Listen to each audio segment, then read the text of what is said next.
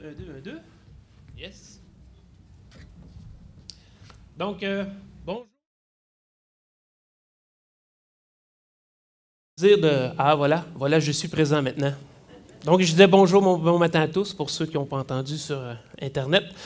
Ça me fait plaisir, encore une fois, de continuer euh, l'étude de l'Évangile selon Matthieu. Et vous savez, malgré les difficultés, malgré les combats, puis malgré le stress que ça peut générer, ça me fait toujours plaisir. C'est un honneur pour moi de pouvoir prendre la parole et pouvoir vous transmettre ce que le Seigneur m'a enseigné à moi le premier, et euh, ensuite que je peux vous transmettre à vous. Donc ce matin, comme qui est annoncé, on va regarder Matthieu, euh, chapitre 6, les versets 9 à 15, c'est-à-dire qu'on va voir le modèle de prière que Jésus a enseigné aux disciples. Et euh, sans plus tarder, parce que j'ai beaucoup de stock, on va commencer tout de suite avec la lecture du passage de ce matin. Donc, euh, verset 9. Voici donc comment vous devriez prier.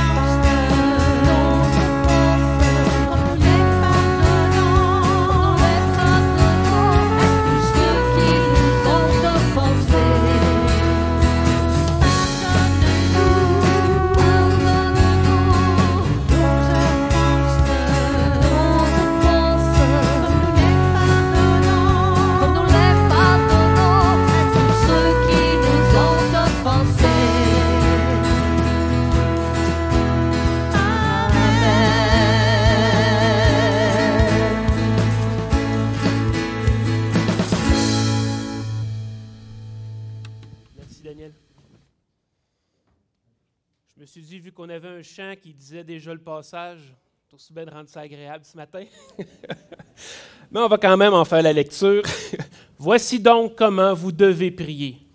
Notre Père qui est aux cieux, que ton nom soit sanctifié, que ton règne vienne, que ta volonté soit faite sur la terre comme au ciel. Donne-nous aujourd'hui notre pain quotidien. Pardonne-nous nos offenses, comme nous aussi nous pardonnons à ceux qui nous ont offensés. Ne nous induis pas en tentation, mais délivre-nous du malin. Et ce matin, on va voir ce passage sous deux angles différents. Je voudrais d'abord que nous regardions le passage ensemble pour son contenu, c'est-à-dire qu'est-ce que contient la prière que Jésus enseigne à ses disciples, les paroles qu'il prononce, et ensuite, j'aimerais ça qu'on regarde le lien avec la prière dans l'Ancien Testament. Et pour finir, si j'ai du temps, on va voir pourquoi est-ce que la prière qu'on lit ce matin est plus un modèle et moins une prière littérale. Et puis je ne veux pas blesser personne, si vous priez chaque jour ces paroles, c'est absolument pas mal, mais il y a un mais. Donc décortiquons le Notre Père, ou selon une appellation que cette prière a reçue au cours des siècles, la prière du Seigneur. Petite parenthèse ici. La prière du disciple serait une meilleure appellation pour cette prière-là, parce que le terme la prière du Seigneur irait beaucoup mieux à Jean 17. Lorsque Jésus prie avant d'aller à la croix, il est en présence de ses disciples, et il prie avant d'aller à la croix. Puis comme on va le voir dans quelques instants, dans Notre Père, il y a une demande de pardon pour nos offenses, puis certainement cette requête-là ne s'adressait pas à Jésus. Donc, donc, je suis mort? Deux? Non, ok, excusez, ça le descendu, ok. Euh, donc, euh, c'est pourquoi que le nom de prière du disciple conviendrait beaucoup mieux au passage qu'on a devant nous ce matin. Donc, si on regarde les versets 9-13, on peut voir qu'à l'intérieur de ces versets-là, il y a six requêtes. Les trois premières sont dirigées vers Dieu et les trois suivantes concernent nos besoins à nous. Et les premières paroles de Jésus nous informent sur le destinataire de nos prières. À qui devons-nous prier? Je le sais que vous avez déjà répondu à la question dans vos têtes, mais je voudrais qu'on prenne vraiment le temps, un moment pour comprendre et faire descendre l'information. Prenons juste deux secondes pour analyser précisément le texte. Dans le passage ici, qui parle? C'est Jésus. Qui est Jésus? C'est Dieu, le Fils de Dieu, Dieu homme, Dieu fait chair. Et quel, quel est le premier mot de la première phrase? Notre. Notre Père. Le Fils de Dieu s'adresse à son Père et il dit Notre Père. J'espère que vous réalisez en ce moment la portée, la profondeur, la signification de cette déclaration. Par Jésus, Dieu est notre Père, le sien, le nôtre. Puis soyons bien clairs sur le sujet, c'est seulement ceux qui ont Jésus-Christ comme Sauveur et Seigneur qui peuvent s'adresser à Dieu de cette façon. Aucun pécheur non repenti n'a de droit d'appeler Dieu son Père. Dieu n'est pas le Père des pécheurs, mais il est le Père de ses enfants.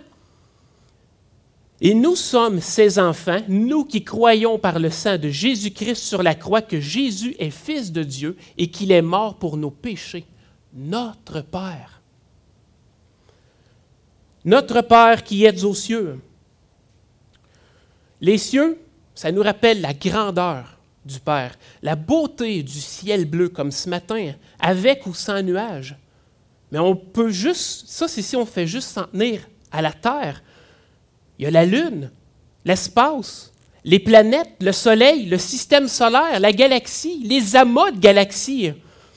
Toute l'immensité nous parle de la majesté et de la puissance de Dieu puisqu'il en est le Créateur. Cette seule et première phrase nous rapproche d'une manière intime et personnelle vers l'être le plus puissant de l'univers, Dieu, notre Père. Celui à qui, celui à qui s'adressent nos prières? Nos prières ne sont pas adressées aux saints, ni aux anges, ni à nos ancêtres, mais à celui qui est d'éternité en éternité passé, futur. On l'appelle Père comme un enfant avec son Père. mais aussi comme le Père céleste de notre Sauveur Jésus-Christ. On est ses enfants étant, réconciliés par le sang de Jésus sur la croix, nous qui autrefois étions étrangers et ennemis de Dieu, nous dit Colossiens 1, 20, 21. Et c'est par la foi en Jésus-Christ que nous avons reçu un esprit d'adoption par lequel nous crions Abba, Père. Rappelez-vous ces choses. Gardons en mémoire celui à qui s'adressent nos prières. Vient ensuite la première requête. Que ton nom soit sanctifié. Sanctifier le nom de Dieu, c'est de hausser ou rehausser le prestige de Dieu qui nous a élus pour porter témoignage à sa providence, de son enseignement, de ses voies. Quand on parle de son nom, on fait référence à tout ce qu'il est, sa personne, son autorité et ses attributs, sa puissance, sa sagesse, sa sainteté, sa justice, sa miséricorde, sa vérité, tout.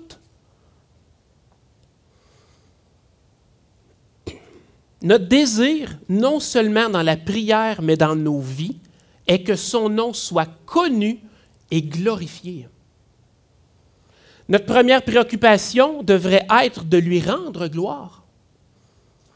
Et c'est d'ailleurs la raison pour laquelle Jésus est venu. Et il le dit aussi très clairement quand il annonce sa mort à ses disciples dans Jean 12. Maintenant, mon âme est troublée, et que dirai-je? Père, délivre-moi de cette heure. Mais c'est pour cela que je suis venu jusqu'à cette heure. Père, glorifie ton nom. Et une voix vint du ciel. Je l'ai glorifié et je le glorifierai encore. C'est pour la gloire de Dieu que ce monde, l'univers entier, a été créé. Et c'est aussi pour la gloire de Dieu que maintenant, que maintenant, vous qui avez la foi en Jésus, vous êtes appelés saints et avez été convertis. C'est pour sa gloire que tout ce qui concerne Dieu, sa parole, son évangile, soit traité avec le plus grand émerveillement et considéré comme saint et honorable. Car il est ce qu'il y a de plus parfait dans toute la création. Que son nom soit sanctifié. La deuxième requête qui s'adresse à Dieu vient ensuite. Que ton règne vienne. Ça peut s'appliquer ou se comprendre de deux façons. On doit prier pour, doit prier pour ce que Dieu nous a promis. Ces promesses sont données pour faciliter et encourager la prière. Que l'Évangile soit prêché à tous et embrassé par tous. Que tous soient amenés à connaître Jésus-Christ comme Sauveur et Seigneur. Dans le règne éternel, Jésus est assis à la droite de Dieu et Dieu avait annoncé le salut pour tous les humains en la personne de son Fils. Dieu l'avait annoncé, il l'avait promis et ça s'est accompli. Que ton règne vienne, c'est d'accepter que son royaume s'installe et que tout ce qu'il a promis s'accomplisse jusqu'à la dernière page de sa parole. C'est le règne annoncé par les prophètes et qui va débuter lorsque Jésus-Christ va revenir pour régner sur la terre. Que ton règne vienne, c'est aussi une supplication et le désir qu'il revienne et qu'enfin nous soyons en sa présence pour l'éternité. C'est le désir d'être dans la joie, de plus connaître les douleurs et la souffrance de, euh, de ce monde déchu et corrompu par le péché. Cette requête est une recherche de l'accomplissement du plan parfait de Dieu. C'est aussi une supplication pour que les choses arrivent puis qu'on puisse enfin passer au prochain chapitre, l'éternité. La troisième requête qu'on a, c'est que ta volonté soit faite sur toute la terre comme au ciel. C'est une recherche de la volonté de Dieu pour nos vies, que nous puissions être amenés à accomplir sa volonté premièrement dans nos vies personnelles et ensuite dans notre vie en général. qu'on soit soumis à sa loi pour que Christ nous gouverne. Priez pour qu'on soit entièrement gouverné par lui. Seigneur, fais ce qu'il te plaît avec moi. Accepter son conseil et en être pleinement satisfait.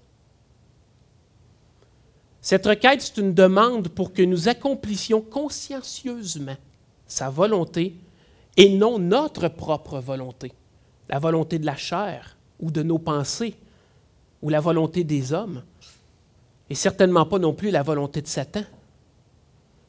Que nous soyons soumis comme l'a été le sacrificateur Élie lorsque Samuel lui a raconté les paroles de l'Éternel. Élie a déclaré, C'est l'Éternel qu'il fasse ce qui lui semblera bon. Et je peux vous garantir, si vous allez lire le passage dans 1 Samuel 3, les versets 11 à 18, c'était pas beau ce que l'Éternel a dit pour la maison d'Élie. Mais Élie a accepté les paroles de l'Éternel. Qu'il fasse comme bon lui semble, c'est l'Éternel. Être soumis à sa volonté, comme Christ l'a été quand il a prié le Père et qu'il lui a dit Ta volonté et non la mienne. Je peux vous garantir que lorsque Dieu parle, les cieux obéissent exactement, précisément et promptement comme il l'a été dit. Que ta volonté soit faite sur la terre comme au ciel. Mais soyons francs, on a le coup. Il n'y a pas juste Israël qui a eu le coup. Nous autres aussi, on l'a. La requête est pour que tous ceux qui n'obéissent pas à sa loi soit instruit et amené à le faire. Et que nous obéissions, et que nous plutôt, qui obéissons déjà, obéissent, on puisse obéir encore mieux. Le bonheur et la joie sont dans la soumission à Dieu et dans l'obéissance de sa parole, peu importe notre point de vue ou nos arguments. nous devons chercher à nous soumettre à sa volonté non pas en se basant sur notre compréhension par rapport à notre réalité actuelle, mais plutôt en basant notre compréhension sur l'entièreté de sa parole. Le cas contraire, on fait comme Satan quand il a omis dans le psaume 80, euh, quand il a omis sa citation d'un verset dans le psaume 91 lors de la tentation de Jésus, de Jésus. On cherche à changer le sens de la parole en omettant des parties par rapport à notre présent mais recherchons plutôt le sens de sa parole en, la prenant dans son entièreté. Un cœur soumis va accomplir la volonté de Dieu. Que ta volonté soit faite sur la terre comme au ciel. Maintenant, on rentre dans les trois requêtes qui se rapportent à nous, à nos besoins. La quatrième requête qu'on voit se trouve au verset 11. Donne-nous aujourd'hui notre pain quotidien. Cette requête, c'est pour notre subsistance. L'être humain n'est pas juste physique, il est aussi spirituel. Et je crois que la référence au pain n'est pas seulement pour notre nourriture physique, mais aussi pour notre nourriture spirituelle. Donne-moi aujourd'hui ce dont j'ai besoin pour ma subsistance physique, mais aussi ce dont j'ai besoin pour, que mon euh, pour nourrir mon âme, afin que je ne meure ni physiquement ni spirituellement. Un jeûne peut arriver, c'est vrai, mais dans les deux cas, si le jeûne se prolonge trop longtemps, la mort vient. Notre prière doit être faite dans le sens que nous devons dépendre en toutes choses, dans les choses les plus simples telles que la nourriture.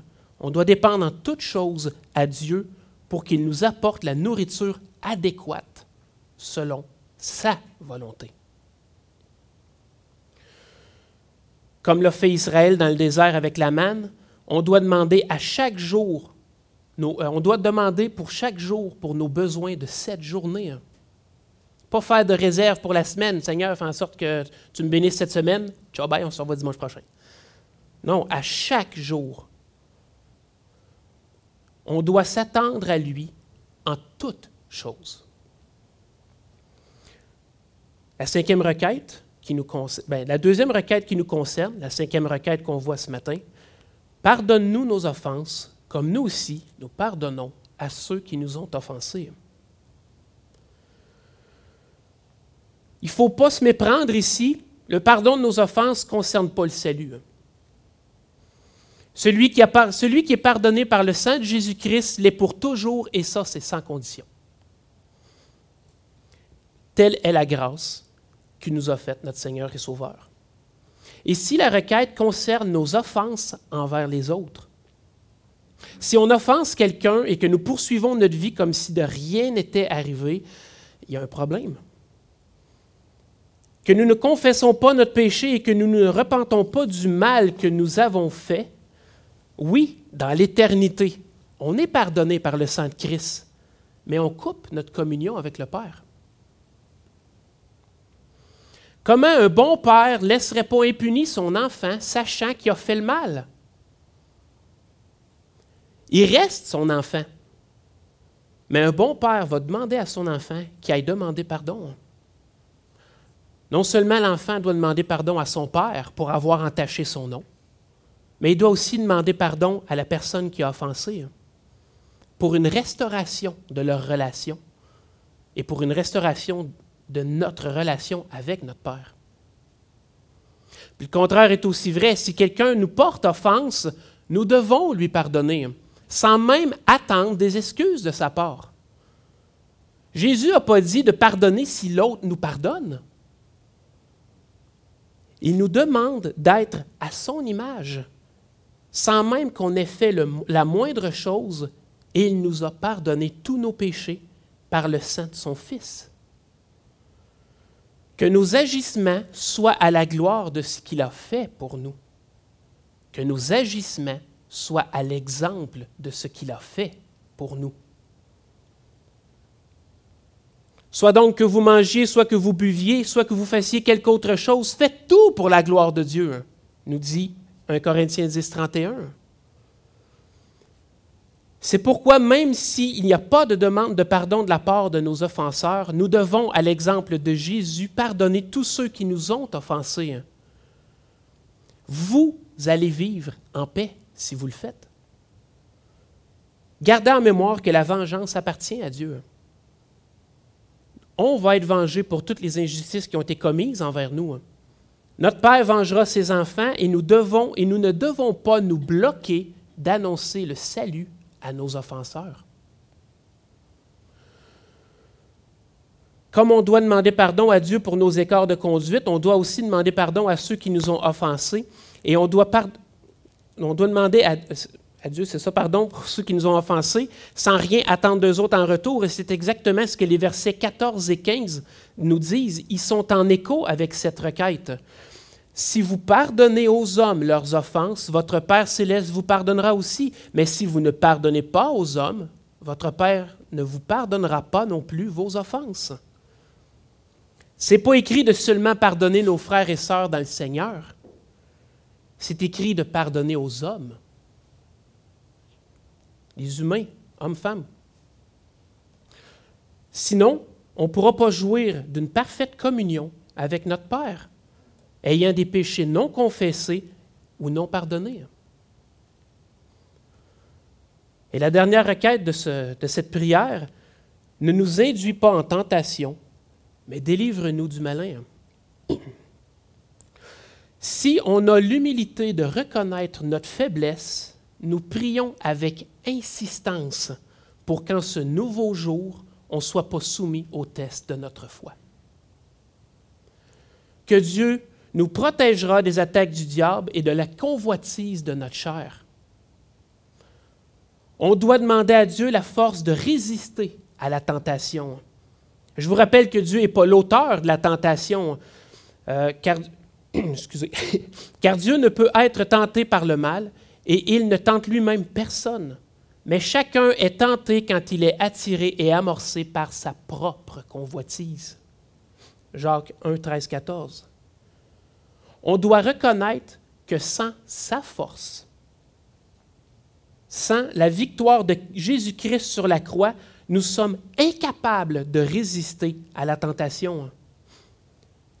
qu'on a besoin de lui pour vaincre les désirs de notre chair, c'est lui qui garde le malin en échec, n'en tient qu'à nous de lui en faire la demande.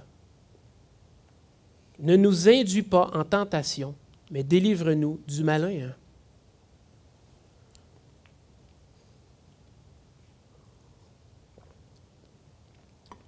Si vous avez une, je dirais une bonne traduction ou une humble traduction de la Bible, je ne suis pas en train de juger les Bibles ici, là. mais vous allez voir qu'à la fin du verset 13 est soit absente, entre crochets, ou qu'il y a une annotation pour vous référer à une note sur le côté. La dernière partie du verset 13, car c'est à toi qu'appartiennent dans tous les siècles le règne, la puissance et la gloire. Amen. Ne sont pas des paroles qui ont été prononcées par Jésus. Elles ne sont pas fausses, mais on peut, mais euh, ils sont pas fausses, puis on les retrouve aussi dans euh, la prière de David qui se trouve dans 1 Chronique 29, 11. À toi, éternel, la grandeur, la force et la magnificence, l'éternité et la gloire, car tout ce qui est au ciel et sur la terre t'appartiennent. À toi, Éternel, le règne, car tu t'élèves souverainement au-dessus de tout. Mais il apparaissent pas ces paroles-là, cette doxologie-là qu'on a vue. Ça n'apparaît pas dans les manuscrits grecs les plus anciens. Et beaucoup de critiques pensent qu'elle aurait été ajoutée plus tard au travers des siècles pour rendre cette prière plus propre au culte public. Bizarrement, l'ajout de cette doxologie-là vient comme faire euh, contraste avec les enseignements que Jésus a apportés au verset 7 de Matthieu. En priant, ne multipliez pas la devine parole comme les païens qui s'imaginent qu'à force de paroles, ils seront exaucés. Mais il est vrai, par exemple, que cette dernière phrase apporte une belle conclusion à ce modèle de prière. On débute dans l'adoration et on termine par l'adoration. Maintenant qu'on a vu tous les détails se rapportant à la prière du disciple, on va voir en quoi les paroles de Jésus étaient, et oui, encore une fois, un scandale pour certains et du jamais entendu. On va s'attarder au contexte qui entoure la période à laquelle Jésus enseigne cette prière. Parfois, c'est un peu difficile à nous de se remettre en situation par rapport à, la présence de Jésus sur la terre parce qu'on connaît bien ce que Jésus a fait. On le vit à chaque jour depuis qu'il est venu, depuis qu'on le connaît personnellement. Et on, se connaît aussi les changements que sa présence a apportés à, à ce monde. Mais il est intéressant de lire le passage comme si notre seule connaissance, c'était l'Ancien Testament, et que nous découvrions chapitre après chapitre le nouveau que Christ amène aux Juifs et aux futurs croyants de toute autre nation. Si on prend le temps de regarder la prière dans l'Ancien Testament, on constate que la prière n'est pas a priori un moment où le croyant expose ses besoins et fait des demandes pour, les combler. La prière est essentiellement utilisée pour l'adoration à la gloire de Dieu. On peut voir à travers les pages de la Bible que même dans les circonstances les plus difficiles, les plus funestes, les plus dures, les prières qui sont adressées à Dieu débutent par une déclaration à la gloire de Dieu et est suivie d'une reconnaissance d'incapacité et d'un besoin de secours. Un bon exemple, c'est celui de Jonas. Jonas se trouve dans le ventre d'un grand poisson situation à laquelle personne ne peut se rejoindre ou se retrouver. On peut se retrouver enfermé dans une pièce qui est verrouillée. On peut se retrouver enfermé dans une voiture qui s'est écrasée sur nous autres. On peut se retrouver enfermé dans un trou, mais jamais dans le ventre d'un animal. Et dans le chapitre 2, Jonas se souvient de l'Éternel et lui adresse cette prière. Partir du verset 2, il dit, Dans ma détresse, j'ai invoqué l'Éternel et il m'a exaucé. Du sein du séjour des morts, j'ai crié et tu as entendu ma voix. Des paroles qui sont à la gloire de Dieu. Je vous invite à lire la suite de sa prière qui s'étire des versets 3 à 10. Ce qu'il faut ressortir de cette prière, c'est que Jonas ne fait que citer l'ampleur de sa situation désastreuse et le secours que l'Éternel lui procure. C'est une prière d'adoration. On ne retrouve rien comme une simple demande, une simple supplication qui dit Sors-moi de là Le modèle de prière que Jésus enseigne est exactement fait dans le même sens. Il débute par rendre gloire à Dieu. Reconnaître qui est Dieu avant de lui soumettre nos besoins, c'est important. Et ce n'est pas par hasard. Prenez juste un exemple avec nous-mêmes. Vous allez voir quelqu'un, puis vous lui dites J'ai besoin de 50 brouettes de gravel, puis j'ai besoin de remplir ma piscine à chaudière. Bye.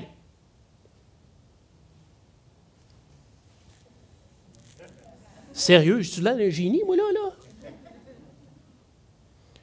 Mais si vous allez voir quelqu'un, puis si vous lui dites Ah, toi qui es fort et patient, en qui j'ai confiance et que je sais que lorsqu'on te demande quelque chose, tu l'accomplis toujours à la perfection. Prête-moi ta force pour transporter 50 brouettes de gravel et remplir ma piscine à la chaudière.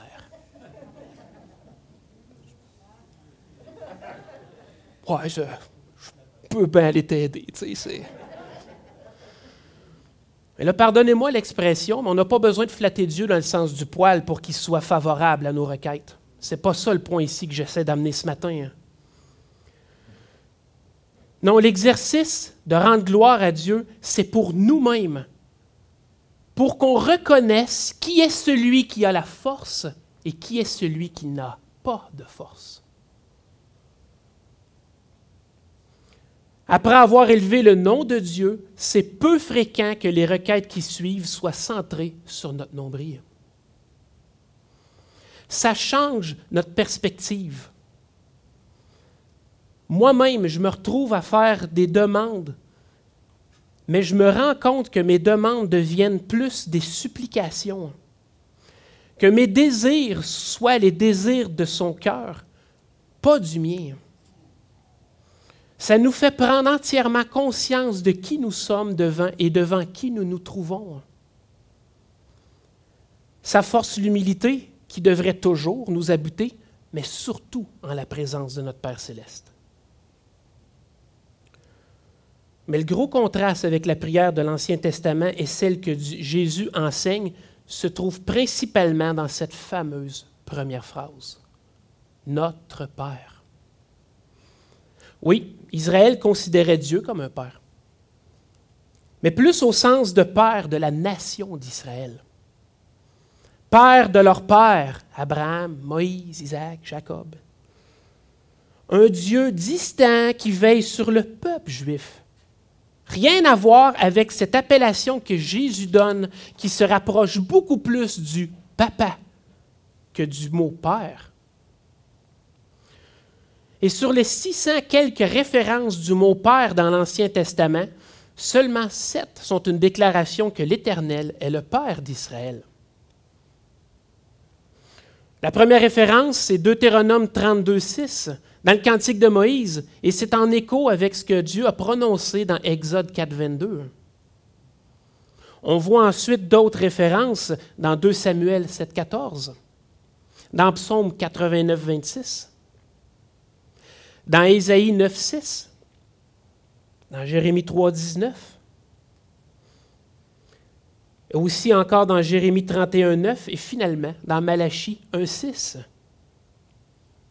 Mais à chaque fois, l'appellation ne réfère pas à un papa avec ses enfants, mais à un père qui veille. Et dans cette prière que Jésus présente, il nous enseigne à faire de Dieu notre papa. Il vient couper la distance pour qu'on se rapproche de lui. Mais encore là, je me permets de vous rappeler que l'adoration en début de prière est extrêmement importante. Je ne connais pas votre relation avec votre Père, avec votre Père terrestre, mais gardez-vous bien d'être familier avec votre Père céleste. Vous n'allez pas le voir en disant Salut, j'aurais besoin de 20$, mettre du gaz dans mon char. C'est question de me rendre au prochain coin de rue. là. Ne soyons pas familiers avec Dieu. Rappelons-nous qui il est. L'adoration nous rappelle à qui on parle. Jésus nous apprend à prier notre Père, qui nous aime et qui se soucie de nous, à le reconnaître pour qui il est, l'Éternel, Dieu Tout-Puissant, et à lui soumettre humblement nos besoins pour ce jour. Ça, c'est une révolution pour les Juifs de l'époque. Un Dieu présent qui accompagne ses enfants à chaque instant pas un Dieu distant qui veille sur la nation. Le temps passe, je n'aurai pas le temps d'amener mon dernier point qui était, euh, euh, qui était pourquoi est-ce que c'est plus un modèle qu'une... Oh, ouais, je peux faire ça vite. Oh, ouais, je peux faire ça vite. OK. Maintenant, OK, allons-y pour le dernier point. Pourquoi cette prière est un modèle et non une prière en soi? On vient de passer environ une demi-heure à décortiquer les sept phrases que contiennent les versets 9 à 13. Et je peux vous garantir qu'il y en aurait encore pour plusieurs prédications. Juste en exemple, John MacArthur, en 1980, a couvert ces quatre versets-là en onze prédications. Et si vous comprenez bien l'anglais, ça vaut vraiment la peine d'être écrit. Ils sont sur le site gty.org, gty.org. Euh, c'est dans la catégorie des sermons. Allez écouter, ça s'appelle The Disciples Prayer. Prayer. Donc, euh, si vous comprenez bien l'anglais, je vous invite à aller le faire. Vous allez en, ressortir grandi. Non, malheureusement, ce n'est pas en français. Mais il y a les textes qui sont disponibles, puis probablement qu'avec un traducteur, on serait capable d'avoir au moins les textes. Donc, euh, sûrement qu'en plus de l'avoir fait sur 11 prédications en 1980, il y en aurait encore à dire sur ce passage-là, encore et encore. Je ne pense pas qu'il soit possible de répéter cette prière si condensée sans en perdre ni le sens, ni la valeur de toutes les paroles. Personnellement, puis en toute humilité, là, juste la requête Pardonne-nous nos offenses comme nous pardonnons à ceux qui nous ont offensés euh, demande beaucoup plus de développement que ça lorsqu'on se retrouve devant notre Père. Jésus a donné ce modèle pour nous montrer que c'est une prière, euh, ce qu'est une prière acceptable afin que nous puissions jouir d'une relation saine avec notre Père céleste. Mais au cours des siècles, cette prière est devenue une prière formelle, voire rituelle dans la plupart des religions chrétiennes. Pourtant, Jésus nous avertit contre les vaines répétitions, mais ça n'a pas empêché l'Église gréco-romaine de recommander le récit du Notre Père à toutes les sauces. Peu importe les circonstances, un ou deux Notre Père, you're fine. Dans la maladie, dans la douleur, dans le danger, au repas, au lever, au coucher, partout partout, partout, partout. Pensez-y, il y a des milliers de personnes qui ont récité cette prière dans l'espérance que ça leur apporterait une bénédiction, ou la paix, ou le pardon, ou le salut. Comme si à travers la répétition des mots se trouvait un pouvoir absolument miraculeux qui peut régler toute situation. Pourtant, dans la répétition, le sens des mots perd complètement sa signification. Tournez cinq, six fois une phrase dans votre bouche, puis vous allez voir que ce pas long qu'à mener, ça perd son sens.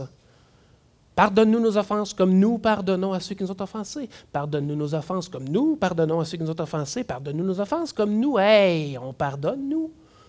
Moi, je pardonne à ceux qui m'ont offensé. J'aime pas à face, mais moi, je pardonne. Je parlerai plus jamais, mais moi, je pardonne. À un ça perd son sens. Je vous empêche absolument pas de prier les paroles de Jésus, mais soyez conscient de ce que vous dites. Mesurez la portée de vos paroles. Prenez en compte leur signification, leur implication et omettez rien devant votre Père céleste. Avant toute chose, rendez gloire à celui qui prend soin de vous et ensuite remettez-lui vos besoins personnels et recherchez sa volonté. Dernier argument, si je peux dire, dernier petit point. On peut lire dans le livre des Actes que les apôtres persévéraient dans la fraction du pain, dans l'enseignement, dans l'assemblée des croyants, dans les baptêmes. Mais est-ce qu'une seule fois c'est mentionné qu'ils répétaient cette prière? Oui, ils persévéraient dans la prière. Mais en aucun endroit, ni même dans les lettres aux églises, c'est mentionné qu'ils récitaient le Notre Père. Aucune pratique de cette prière ne transpire à travers les écrits du Nouveau Testament. Si vraiment c'était la prière que Dieu veut qu'on lui adresse, je ne peux pas croire qu'on en aurait eu au moins une fois la recommandation de la part de Paul, de Pierre ou de Jean. Mais pas une seule fois ces paroles sont mentionnées dans le Nouveau Testament, autre que dans l'Évangile de Luc, où Luc nous rapporte les paroles de Jésus. Donc, en conclusion, portons une attention à l'enseignement de Jésus. Dans la prière, avant toute chose, avant toute requête, élevez le nom de Dieu de votre Père céleste. En faisant ainsi, votre cœur va être humble. Vos demandes vont avoir le souci de sa volonté. Et comme je l'ai dit plus tôt, j'en ai fait moi-même l'expérience depuis l'étude de ce passage-là. Et ça a transformé mes prières. Mes requêtes, aussi justes soient-elles, sont devenues des supplications. Et la soumission à sa réponse est dans chacune de ses supplications, que ça fasse mon affaire ou non. C'est sa volonté que je recherche et non une réponse favorable à mes demandes. Je vous encourage, je vous exhorte à transformer votre vie de prière. Que Dieu bénisse sa parole et son œuvre en chacun de nous par Jésus-Christ son Fils.